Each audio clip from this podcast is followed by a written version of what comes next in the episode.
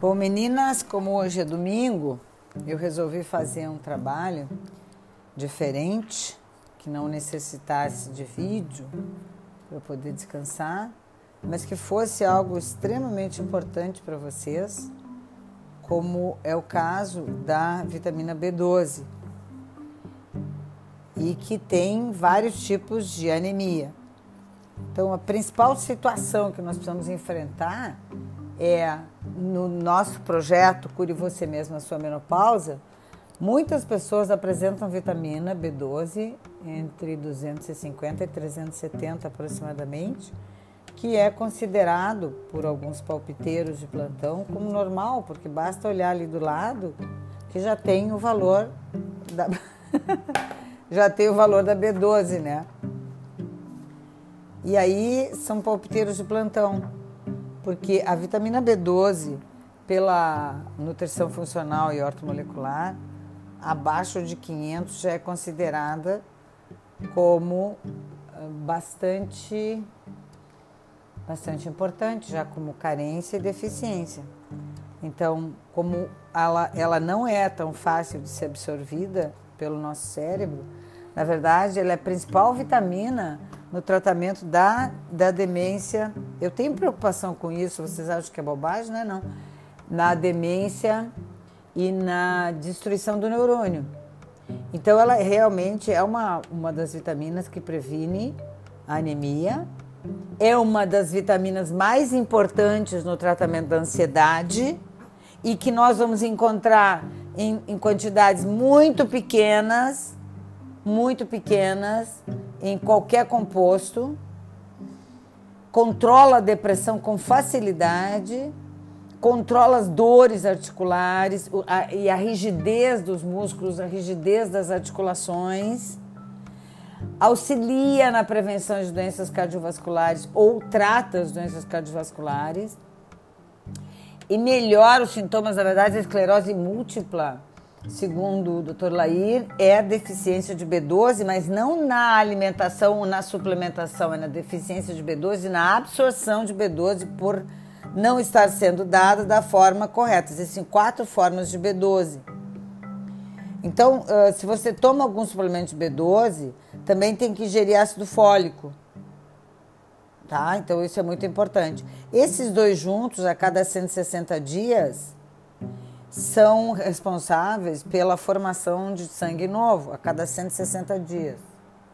Então, a quantidade é suficiente de B12 pelo corpo pode retardar a progressão de infecções, o aparecimento de sintomas de bactérias e vírus. E pessoas idosas que possuem níveis levemente baixos, abaixo de 500, podem não obter a proteção uh, da vacina, de uma vacina contra a pneumonia, daí a importância da B12 hoje, vocês vejam que fundamental isso, tem que ter B12. A minha turma da escola que usou uh, o N1, que tem bastante B12, várias pegaram, não, poucas pegaram, várias não pegaram.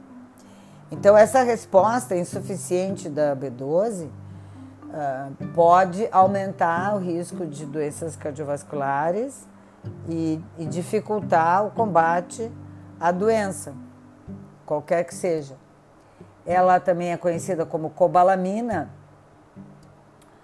e foi das vitaminas a última a ser descoberta.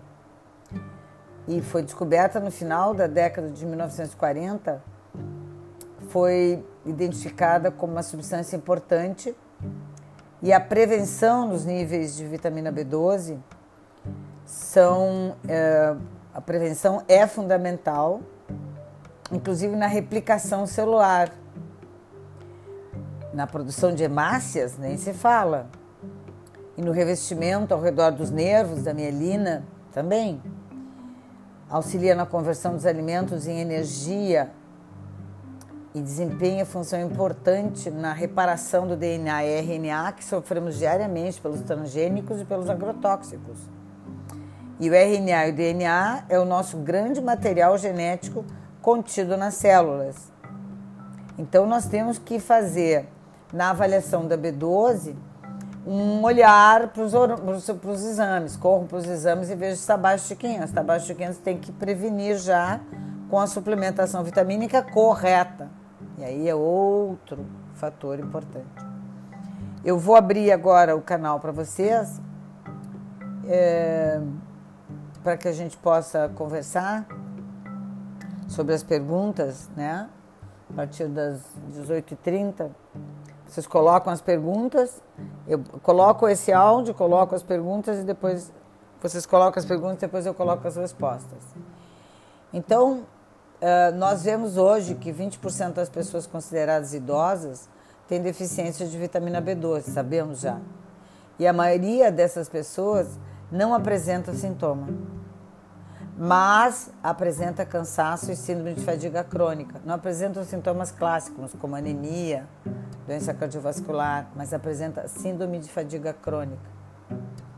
Porque essa, essa diminuição da B12 também pode eh, proporcionar-nos uma sem número de doenças eh, eh, gastrointestinais, como gastrite, por exemplo, e reduz já a produção de ácido gástrico, ácido clorídrico.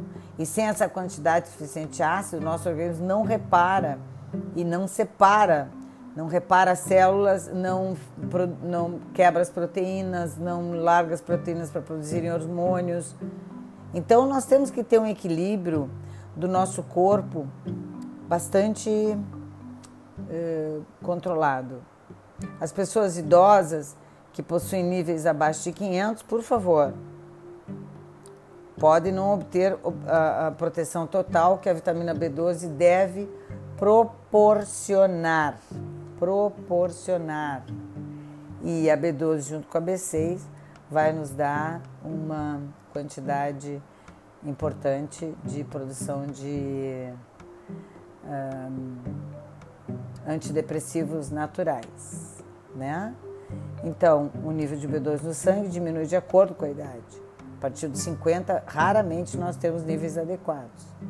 A doença de Crohn é um distúrbio gastrointestinal que acontece pela baixa absorção de vitamina B12, onde ela entra como fator fundamental de reparo da doença de Crohn.